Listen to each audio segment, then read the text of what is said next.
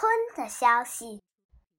风摇绿了树的枝条，水漂白了鸭的羽毛。盼望了整整一个冬天，你看，春天已经来到。让我们换上春装，像小鸟换上新的羽毛，飞过树林，飞上山岗，到处有春天的欢笑。看到第一只蝴蝶飞，它牵引着我的双脚，我高兴地捉住它。又爱怜的把它放掉。看到第一朵雏菊开放，我会禁不住欣喜的雀跃。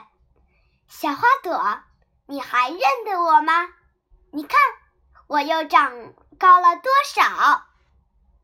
来到去年叶落的枝头，等待它吐出新的绿苞，再去唤醒沉睡的溪流，听它唱歌。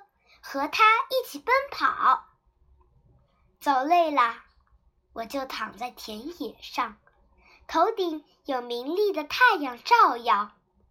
是谁搔痒了我的面颊？身边又钻出了嫩绿的小草。